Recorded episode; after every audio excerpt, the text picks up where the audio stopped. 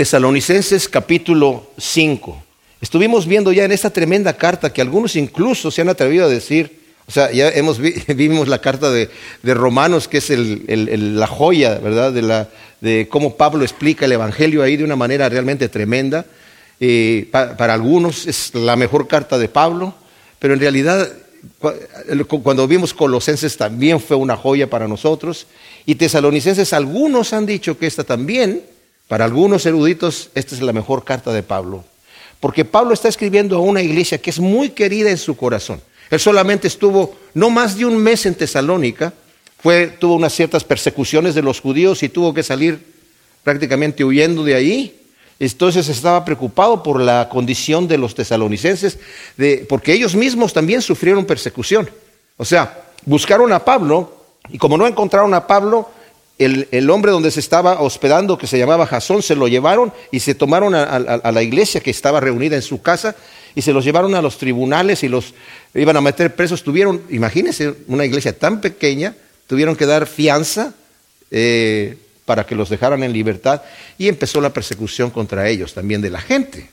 Entonces, Pablo, sabiendo todas estas cosas, estaba muy nervioso de la, iglesia y, cuando él salió, eh, salió a Atenas salió solo, pero después pidió que viniera Silas y Timoteo eh, con él y lo alcanzaron allí, pero mandó a Timoteo otra vez de regreso a Tesalónica, dije, para ver cómo están los, los hermanos allá, y él se fue a Corinto, ¿verdad?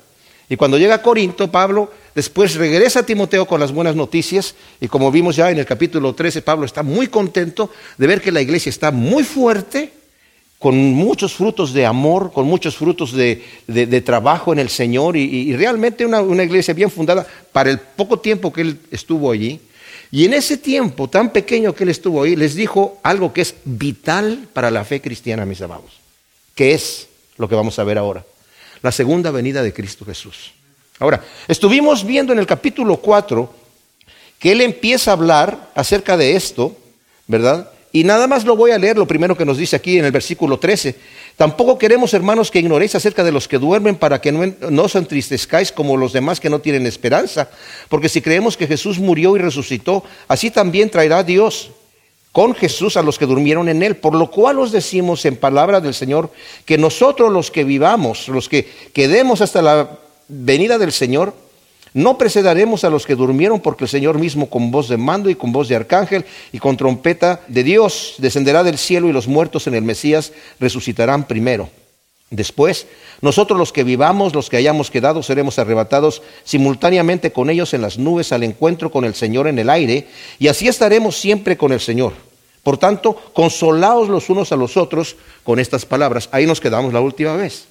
Y vimos que la iglesia se ocupa mucho, o sea, hay mucha situación, sobre todo aquí en Estados Unidos, en preocuparse exactamente, no, no solamente aquí en Estados Unidos, pero aquí lo que sucede es que no solamente eh, se preocupan por eso, sino que hay iglesias que se dividen, ¿verdad?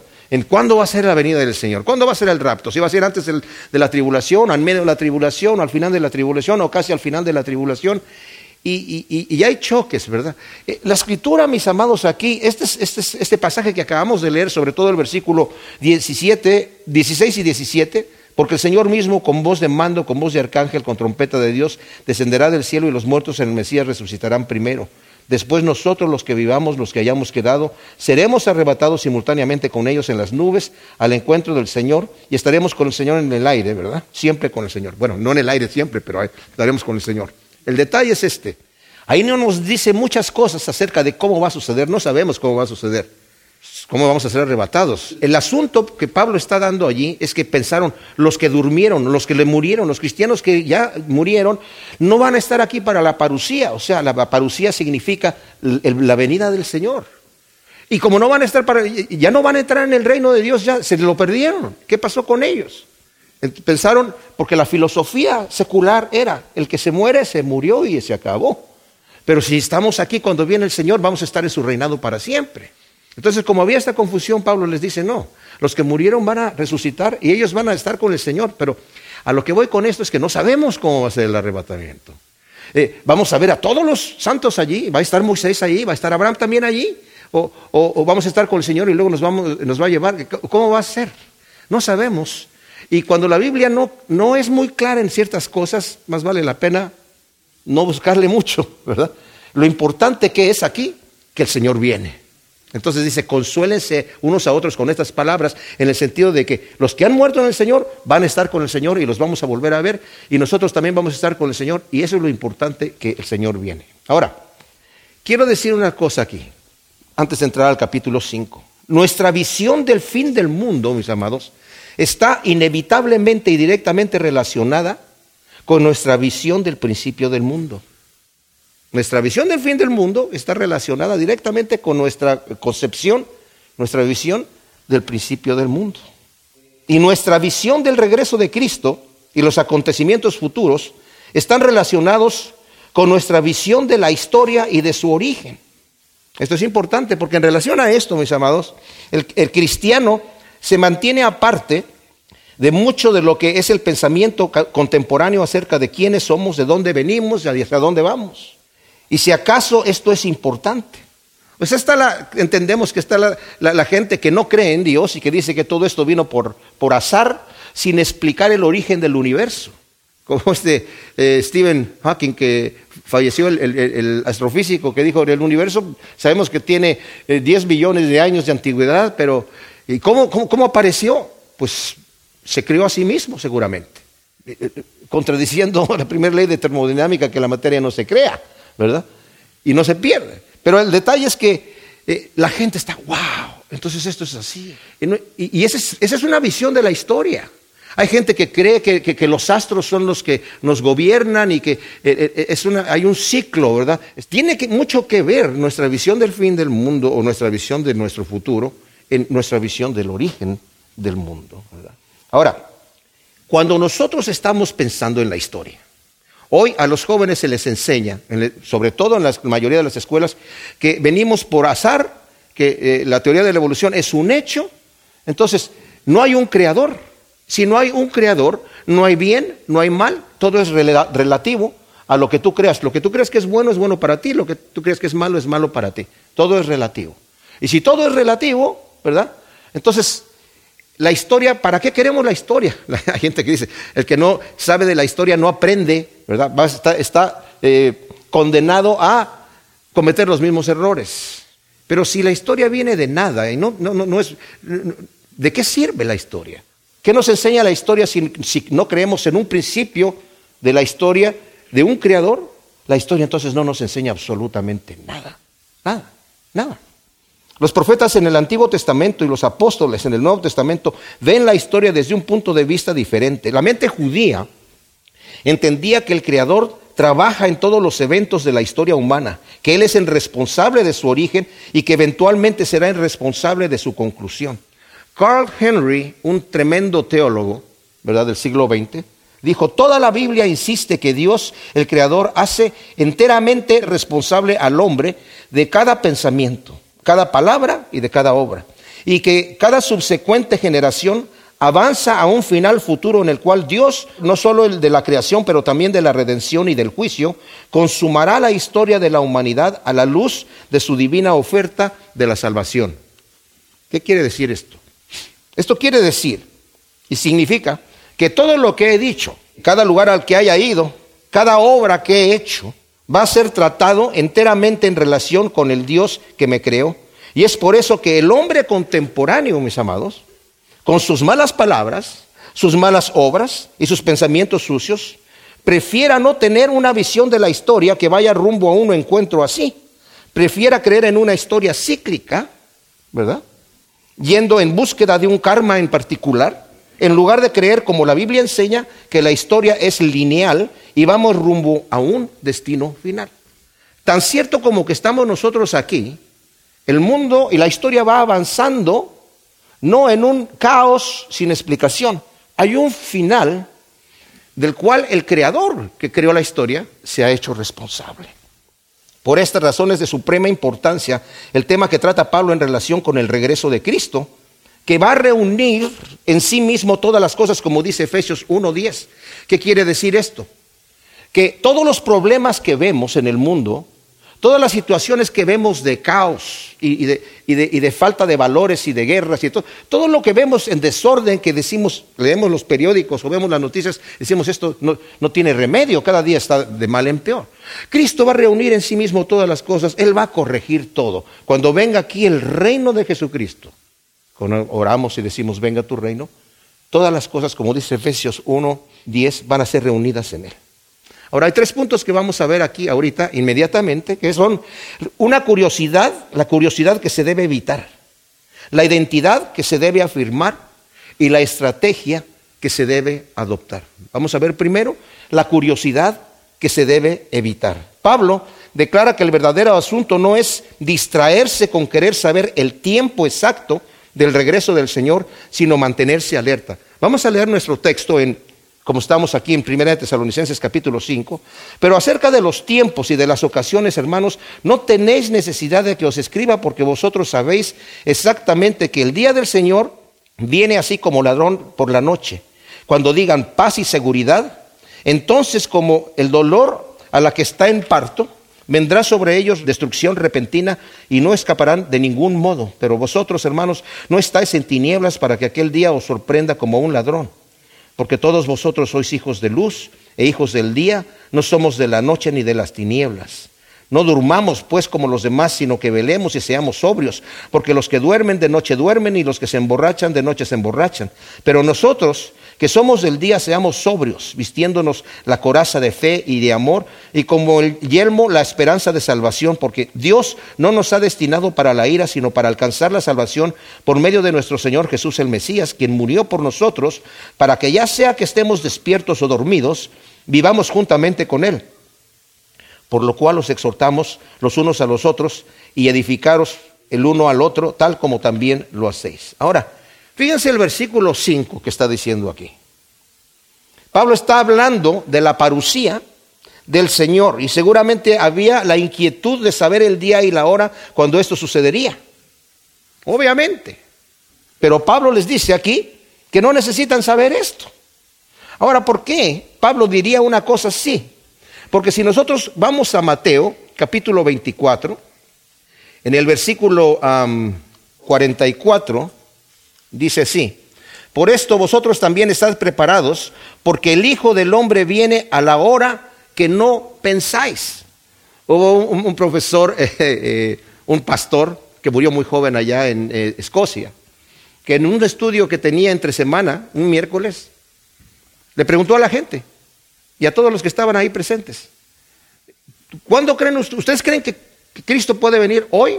¿Que Cristo va a venir hoy? No, no es que pueda, sino que Cristo va a venir hoy.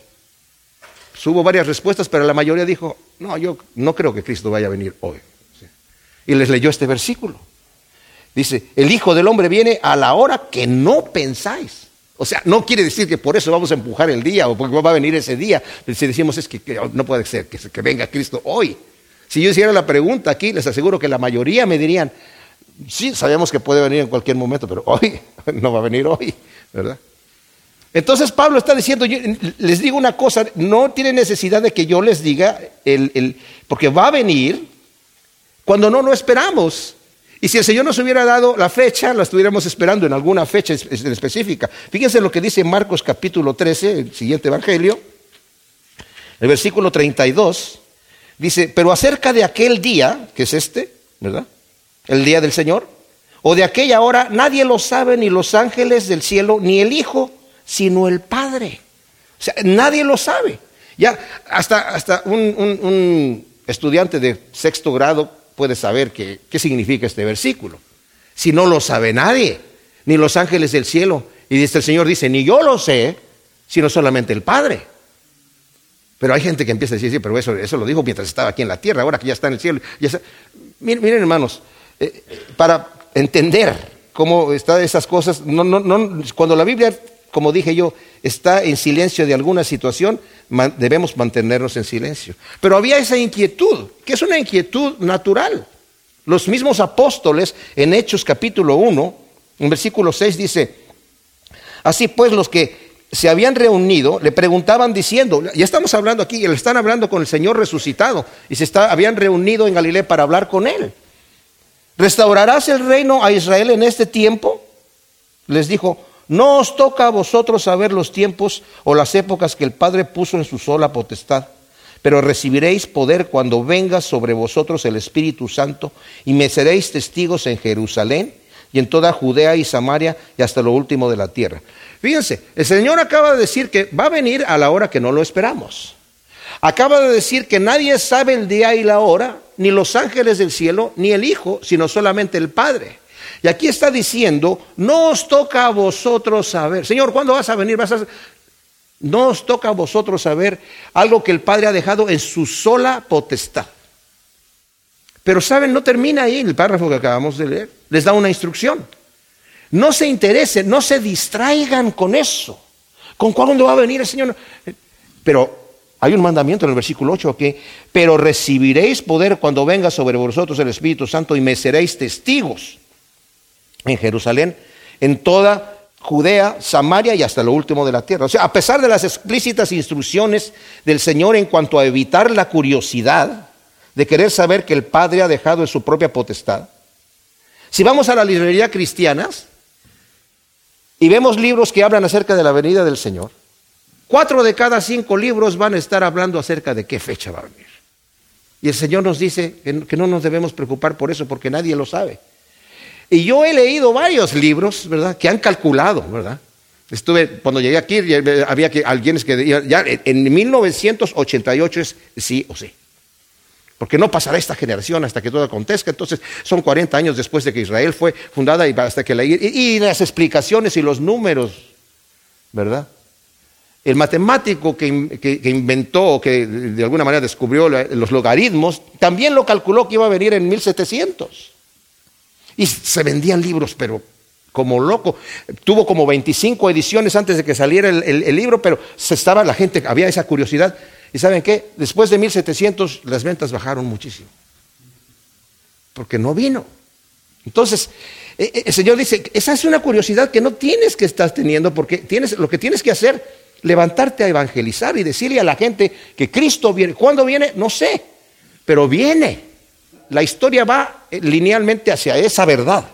Este tipo de, curiosidad, como, como dije yo, distrae al creyente no solo de mantenerse alerta, sino de menospreciar el mandamiento de ser testigos en Jerusalén, en Judea, en Samaria y hasta el último de la tierra. O sea, sal a evangelizar, a, hablarle a la gente de lo que viene.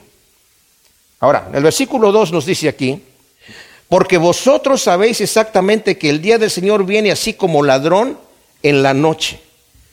Pablo da la ilustración de que el día del Señor vendrá como ladrón en la noche. Nos lo dice también en Mateo 24, 42 al 43, segunda de Pedro 3, 10, Apocalipsis 3, 3 y Apocalipsis 16, 15. El Señor va a venir como ladrón en la noche.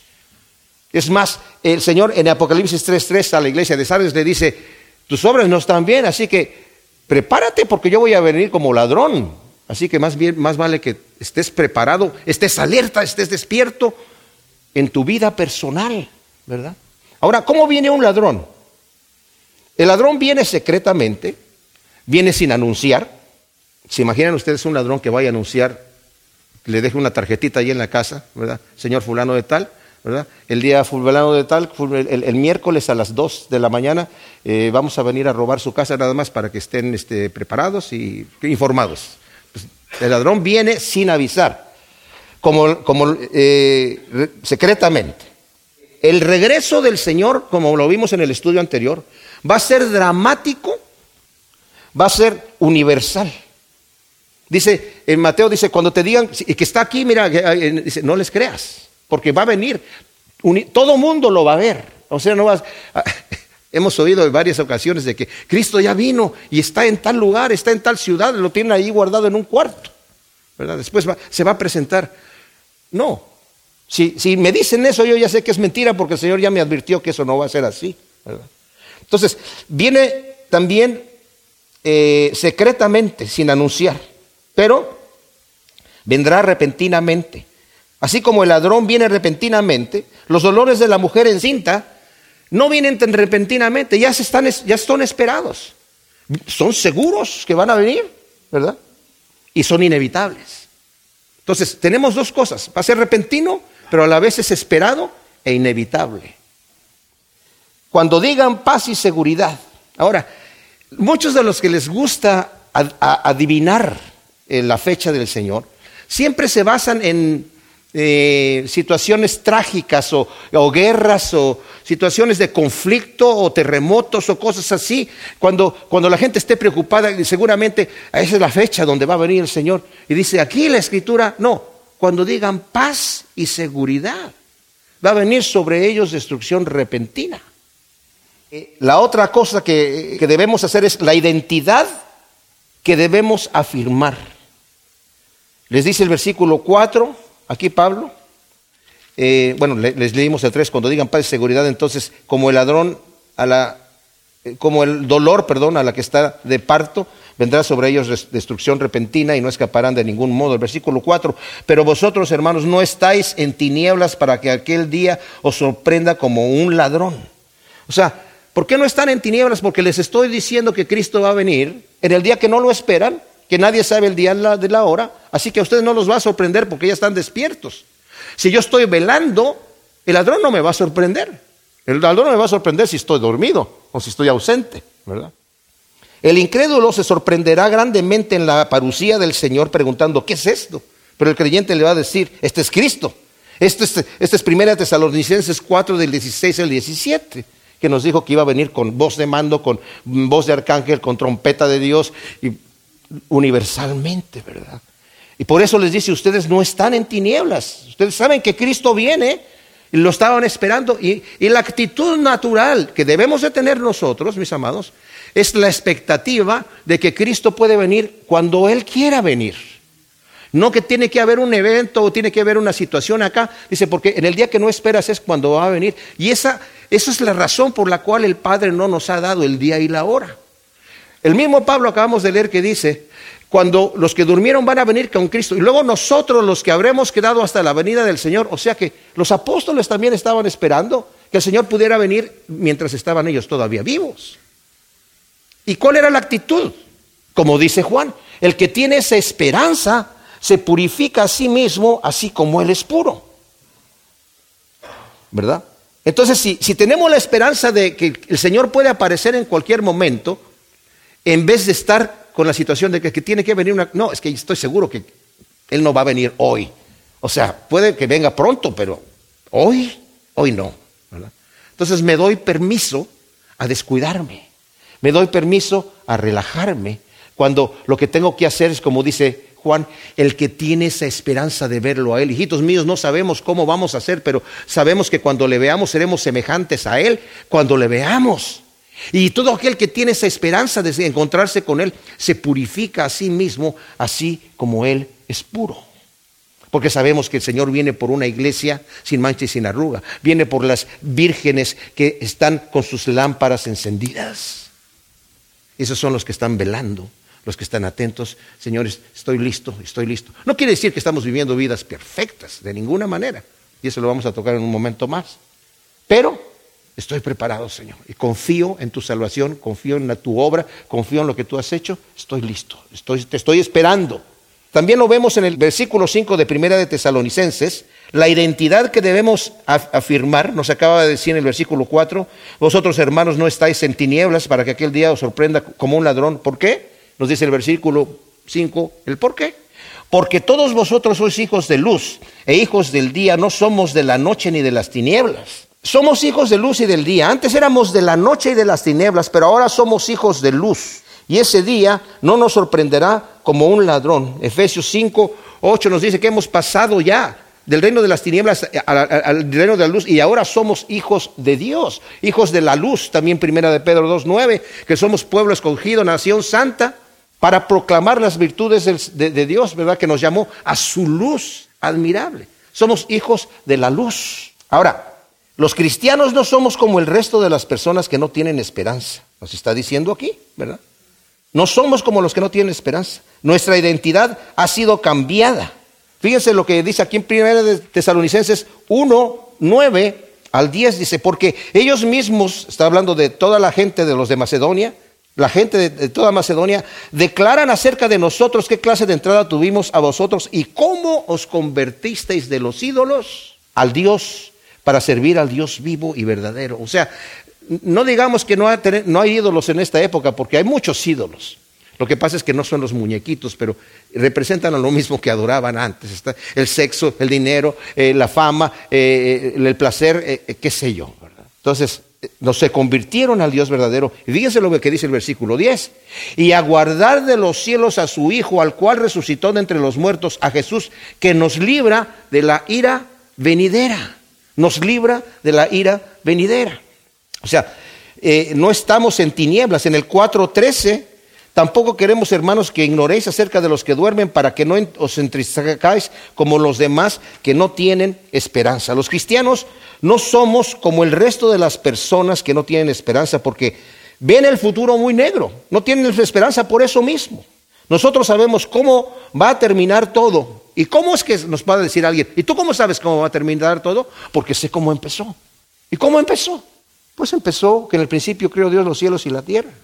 Y que Dios dijo, sea la luz, y la luz fue hecha, y separó la luz de las tinieblas, está ahí en Génesis. ¿Tú crees eso? Claro. Y también creo que, Él hizo todas las plantas, todos los animales, todas las aves, todos los peces. No, y, también creo que hizo al hombre del barro, al hombre y a la mujer, Adán y Eva. ¿Tú crees? No me digas que crees en Adán y Eva.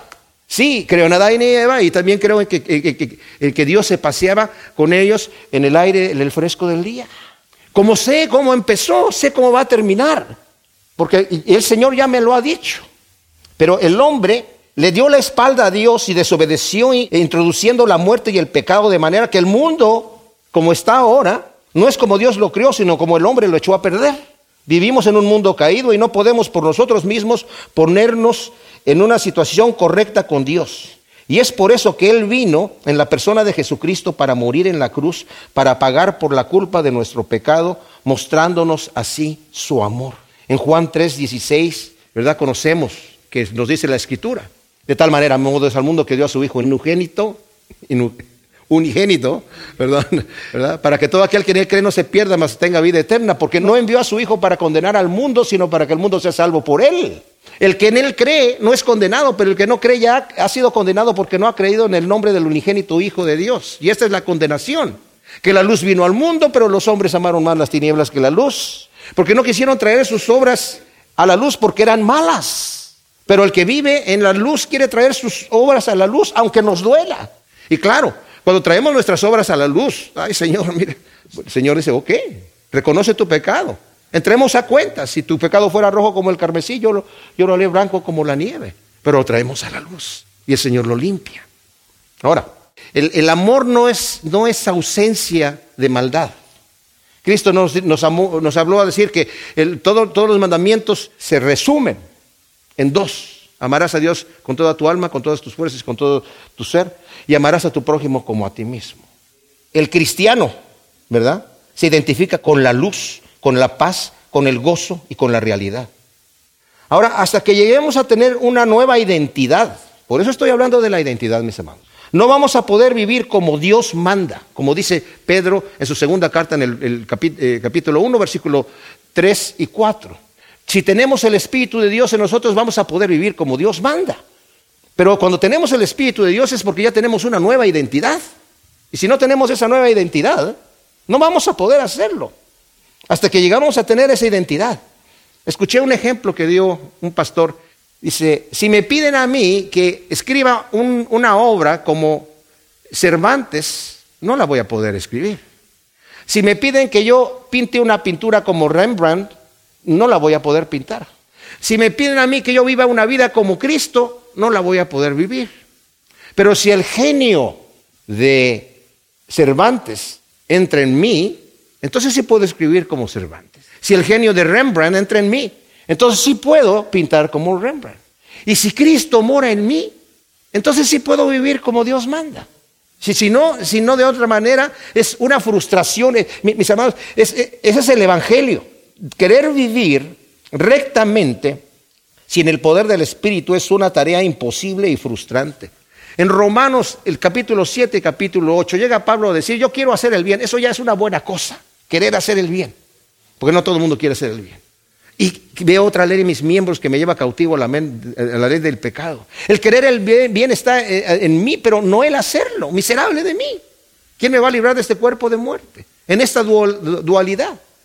Pero después dice en el capítulo 8, gracias damos a Cristo Jesús, que ninguna condenación hay en los que están en Cristo Jesús, porque el espíritu de vida, Cristo mismo, ya no es el genio de Cristo, sino es Cristo mismo, en nosotros nos permite vivir como Dios manda. Cuando el Señor estaba hablando con Nicodemo, le dijo, tienes que nacer de nuevo, porque lo que ha nacido de la carne es carne. Tú en la carne vas a producir puras cosas malas, como dice Isaías. Las, mis buenas obras para Dios son trapos de inmundicia, son porquería. Entonces, ¿qué hago? Tienes que nacer de nuevo. Y cuando naces de nuevo, como dice Pablo en, en, Romanos 6, puedes presentar tus miembros a la justicia como antes los presentabas a la injusticia. Como dice Romanos 12, Presenta tu cuerpo en sacrificio vivo, santo, es agradable a Dios. Ahora es agradable, antes era porquería. ¿Y por qué es agradable ahora? ¿Y por qué puedo presentar mis miembros para la justicia y ahora no es porquería? Porque Cristo mora en ti. Y Él hace posible eso. Entonces, ese es el Evangelio, mis hermanos. Porque querer vivir eh, de esa otra manera es, es, frustrante. El Señor le dijo a sus discípulos, yo soy la vid y ustedes son los pámpanos. Separados de mí, nada pueden hacer. Pero el que permanece en mí va a llevar mucho fruto. Y mi Padre lo va a podar y va a llevar más fruto. Ahora somos hijos de luz. Mi tercer punto, la estrategia que se debe adoptar. No seamos como los demás, dice el versículo 6 aquí. No durmamos pues como los demás, sino velemos y seamos sobrios. Porque los que duermen de noche duermen y los que se emborrachan de noche se emborrachan, pero nosotros somos del día, seamos sobrios, vistiéndonos de la coraza de fe y amor y como yelmo la esperanza de salvación. Ahora, veamos primero el versículo 6. La estrategia que debemos adoptar, no seamos como los demás, que duermen. La palabra es catudo en griego, que no es la misma palabra que utilizó en, anteriormente en 4.13, en donde dice, no quiero que ignoren eh, acerca de los que duermen para que se entristezcan como los que no tienen esperanza. Los que duermen en la otra es coimao, que significa estar quieto, dormido. Catudo significa eh, eh, no estar alerta, vigilantes, no estar despiertos. Entonces dice, no, no seamos como los demás, que viven sus vidas no preocupados. ¿Qué tal si te mueres hoy? Ah, pues no sé qué va a pasar. Oye, pero la muerte es algo que te va a venir. Así que mejor preocúpate. No, no, no, no, preocupo mucho eso. Eso es algo que no, no tiene mucha importancia. Debemos estar despiertos, velando, orando, siendo sobrios, sobrio, calmado, templado, la palabra nefo, sobrios, ¿verdad? Con dominio propio, con dominio propio. Ahora el versículo 7, porque los que duermen de noche duermen y los que se emborrachan de noche se emborrachan. Aunque no todos se emborrachan de noche, aquí se está refiriendo más bien a las tinieblas, ¿verdad? Los que duermen son los que se relajan a entregarse a los deseos de la carne. Lo hacen de noche, es decir, en tinieblas. Como vimos, acabo de mencionar, ¿verdad? Esta es la condenación, que la luz vino al mundo y los hombres amaron más las tinieblas que la luz y no quisieron traer sus obras a la luz. O sea, quisieron quedar, no, no, no quiero que me hables de eso yo. No me interesa, como dice en, también en, en Romanos capítulo 1, al final del capítulo 1, está hablando de aquellos que le dieron la espalda a Dios y se entregaron eh, eh, y, que detuvieron la verdad con injusticia y al no querer tener en cuenta a Dios, aunque la evidencia, de Dios se hizo visible, el Dios invisible se hizo visible, su poder y su deidad, por medio de las cosas hechas, de manera que no tienen excusa, porque no pueden explicar de dónde vino. Todo no puede decir que se, se crió así nada más. Bueno, y después cómo se organizó la materia no tiene la capacidad de autoañadirse para producir algo. Eso no está en ella. Entonces, ¿cómo se organiza para después tener seres vivos eh, con una tecnología impresionante, molecular, irreducible? No me hables de esas cosas. yo quiero creer lo que yo quiero creer y no me quiero meter muy a fondo en esa situación. Los que duermen se relajan Dice, los que se emborrachan, lo contrario a estar sobrios, en la actitud similar a los que duermen. Ahora, la estrategia que se debe adoptar al estar conscientes del inminente regreso del Señor es, primero, la pureza moral, como dijimos, Juan dice, el que tiene la esperanza de la expectativa de encontrarse con el Señor se purifica a sí mismo así como Él es puro. El indicador de que estoy preparado para encontrarme con Cristo es decir no a la curiosidad y decir sí a mi nueva identidad y a la estrategia que impacta. El celo por evangelizar, eso también, esa es otra estrategia, ya que si sé que el Señor está a la puerta, ¿qué excusa tengo yo para quedarme quieto, disfrutando mi salvación leyendo la Biblia, escuchando estudios bíblicos, viniendo a la iglesia, estoy muy contento, estoy muy tranquilo, vivo en paz, en mi casa todos estamos tranquilos, pero ahí me quedo. Si yo sé que Cristo va a venir y que el mundo se está perdiendo, tengo que salir adelante. Como el Señor les dijo, no se preocupen, el Señor, el, el Padre ha dejado en su sola potestad ese día, pero recibirán ustedes poder para que me sean testigos en Jerusalén, en Judea, en Samaria hasta el último de la tierra. Esa es la estrategia que tenemos tomar. Ahora, el versículo 8 dice, pero vosotros, pero nosotros, perdón, que somos del día, seamos sobrios y vistiéndonos de la coraza de la fe y de amor como yelmo, la esperanza de la salvación. Somos hijos de luz y del día, debemos ser sobrios, estar despiertos y vigilantes, velando y orando, ¿verdad? Con dominio propio. Esta actitud es contraria al estar dormido, es estar alerta, velando, orando, como el Señor le dijo a sus discípulos, velad y orad para que no entréis en tentación. Pablo utiliza aquí también la figura de la coraza que sirve para proteger el corazón. En Efesios la utiliza como la coraza de justicia, aquí la utiliza como la coraza de fe y de amor. Que eso quiere decir que se puede utilizar para muchas cosas, ¿verdad? ¿Cómo debemos proteger nuestro corazón? ¿Qué es, cosa, eh, qué es esto de la fe? En relación a la fe es la fe que cree en las promesas de Dios. Es la fe que recibe el perdón de Dios y es la fe que vive la vida en relación a esas dos verdades. O sea, tengo la fe de que he recibido el perdón de Dios y tengo la fe de que Dios va a cumplir sus promesas y vivo mi vida en relación a esas dos verdades. Y el amor, no un amor desde un sentimentalismo emocional, sino el amor ágape, genuino por el prójimo, que evidencia el amor genuino hacia Dios. Como Juan dice, tú dices que amas a Dios y aborreces a tu hermano, mientes, te engañas. Porque si no puedes amar a tu hermano a quien ves, ¿cómo dices que amas a Dios a quien no ves? Eso, esa es parte de la, estrategia. Dice, y también tienes que ponerte el yelmo, el casco, la esperanza de la salvación en, la armadura en, en, Efesios 6, dice el yelmo de la salvación. Aquí dice el de la esperanza de la salvación. ¿Qué quiere decir esto? ¿Verdad? ¿Qué es la salvación? Estaba yo viendo en internet que los judíos tienen una página donde dicen salvación. Nosotros los judíos no creemos en la salvación. ¿Qué, cosa es salvación? Dice. ¿Qué, quiere decir salvación para nosotros? Si me estoy ahogando y alguien me va a salvar, esa es la salvación, pero salvación para, para estar con, con Dios en el cielo no necesitamos eh, ser salvos de qué. Hemos sido salvados de la culpa de la impureza y el castigo del pecado, todo aquello que antes marcaba nuestra vida antes de conocer a Cristo. También hemos sido salvados para, o sea, hemos sido salvados de y hemos sido, sido salvados para. Hemos sido salvados de la culpa de la impureza y el castigo del pecado y todo aquello que marcaba nuestra vida antes de conocer al Señor. Pero también hemos sido salvados para heredar todas las promesas que obtenemos en y a través de Cristo, todas las bendiciones que Dios tiene preparadas para los que le aman. Ahora el versículo 9 dice, porque Dios no nos ha destinado para la ira, sino para alcanzar la salvación por medio de nuestro Señor Jesús el Mesías, quien murió por nosotros para que ya sea que estemos despiertos o dormimos, vivamos juntamente con Él. Ahora, Pablo nos ha dado instrucciones de cómo debemos comportarnos por ser lo que somos y lo que somos es a raíz de lo que Dios ha hecho de nosotros. Dice, porque Dios no nos ha destinado para la ira. ¿Qué significa esto? Cuando pensamos en la ira, Pensamos en la ira eh, y se la aplicamos a Dios. Usualmente pensamos en la ira del hombre, ¿verdad? Y cuando pensamos en la ira del hombre es una, es una ira que es explosiva, caprichosa y volátil. Pero la ira de Dios no es así.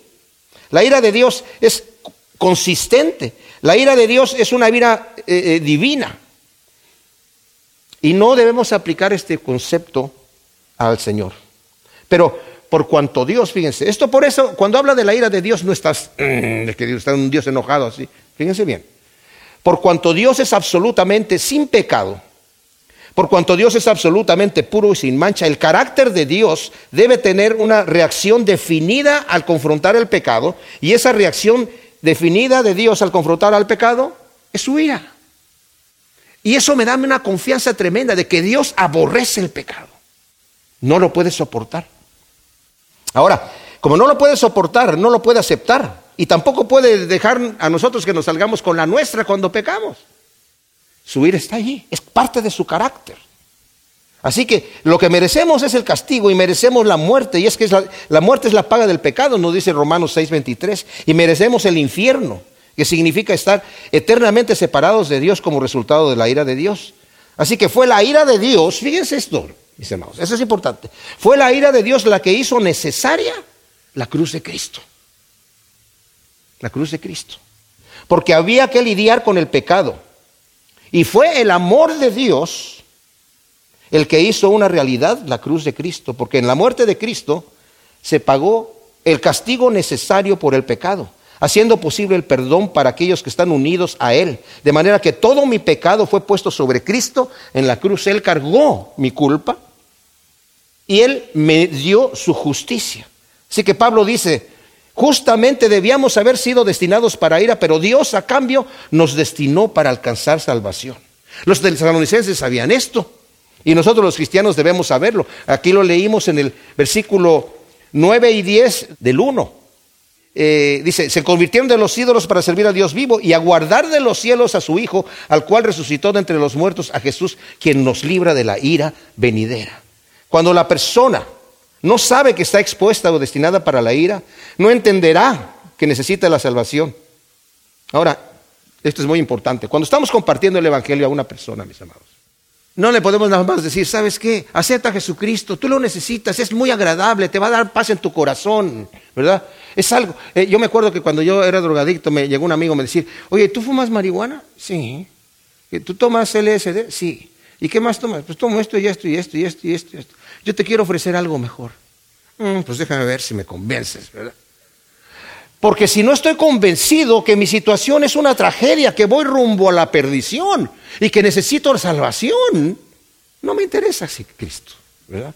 ¿Para qué? Así estoy bien.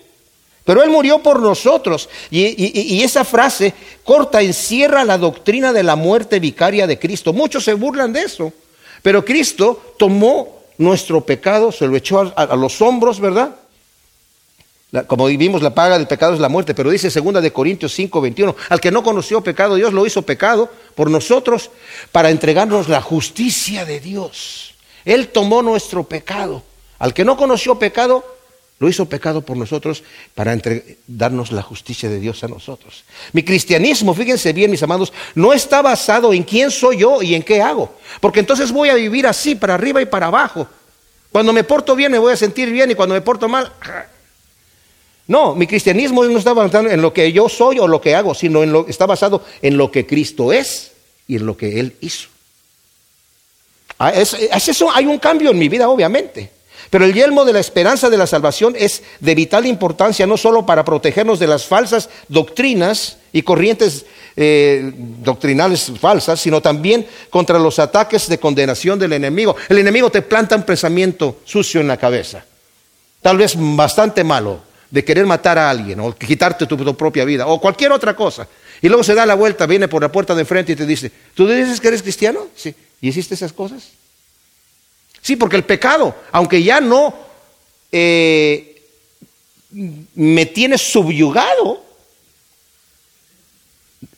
todavía permanece en mí. Todavía permanece en mí. Entonces el progreso que vemos aquí de Pablo es, en el versículo 8 dice, tienes que estar alerta, vive, alerta, protege tu corazón. Pero Cristo también murió para rescatarte de esta ira, como vimos en, el versículo 10 del capítulo 1. Y en esa confianza descansa en la obra de Cristo a tu favor, viviendo una vida moralmente pura, siendo luz para que, ya sea que andes caminando en las calles o que hayas partido, como dice el versículo 10, quien murió por nosotros para que ya sea que estemos despiertos o dormidos, vivamos justamente con Él. No se refiere a que estar dormidos espiritualmente, sino aunque hayas ya pasado a estar con el Señor. ¿verdad? O estés todavía caminando aquí en la tierra, sabemos que vamos a vivir con Él. Y esa es la esperanza que tenemos. Vamos a ver a nuestros seres queridos otra vez, ¿verdad? Los que ya han partido con Él. Entonces, esa es una confianza que tenemos en la obra de Cristo viviendo una vida de luz. Ahora, en el versículo 11 dice, Por lo cual exhortaos los unos a los otros y edificaos el uno al otro, tal como también lo hacéis. Cuando leemos ese versículo decimos, ¿qué? Después de que nos acaba de decir todas esas cosas, de que Cristo viene, de que somos hijos de luz, de que no dormamos, ¿cuál es la conclusión que da? Por lo cual, ¿qué cosa? Exhortados los unos a los otros. Eso es todo. Eso es mucho. Porque aquí venimos todos heridos. Y saben qué, mis amados, esa, es una labor que a veces se le deja al puro pastor o a los líderes. Cuando todos nosotros, según leímos en, Efesios 4, ¿verdad? 12, eh, que dice, Él levantó a pastores y maestros, profetas y todo esto que dice ahí, para la edificación eh, del cuerpo de Cristo, o sea, para edificar a la iglesia, para la misma edificación del cuerpo de Cristo. Esto quiere decir que yo llego para edificar a mi hermano también en la fe. Todos tenemos algo que decir. Ahora eso no quiere decir, bueno, ¿qué, le voy a decir? Pues dale una sonrisa, dale un abrazo, no sé, pregúntale al Señor qué, ¿verdad? ¿Y cómo lo voy a hacer? Pregúntale al Señor cómo. Tú dices a veces, es que yo no tengo ningún don, ningún ministerio. Ahí está tu ministerio. Ser una persona que va a animar, que va a levantar el ánimo, que va a investigar. ¿Qué, qué, cómo estás? A veces, a veces es una sonrisa, a veces es una lágrima, a veces es un abrazo, qué sé yo, ¿verdad? Pero eso es lo que Pablo nos está diciendo. Y anteriormente nos dijo en el, versículo, el último versículo del capítulo 4, por lo tanto, consolados los unos a los otros con estas palabras. Eso también quiere decir, lee tu Biblia, llénate de argumentos para consolar a tu hermano y a tu hermana en la fe. Para que así cuando escuches una mala noticia de alguien, le dices, ¿sabes qué? Hoy estaba leyendo el Salmo fulano de tal. 46, 1 y 2, léelo, o te lo leo por teléfono y levanta el ánimo. Vamos a orar. Señor, gracias por tu palabra. Qué tremendo es saber que tú has planeado todas estas cosas, Señor, para hacernos útiles para tu reino y que a nosotros nos hayas encomendado la labor, Señor, de confortar a nuestro hermano y nuestra hermana en la fe y de poder ser luz y sal en el mundo para que otros te lleguen a conocer te pedimos que nos des la fuerza de tu Espíritu Santo para levantarnos en el gozo de tu Espíritu Santo, agradeciéndote todas tus bondades. En el nombre de Cristo Jesús. Amén.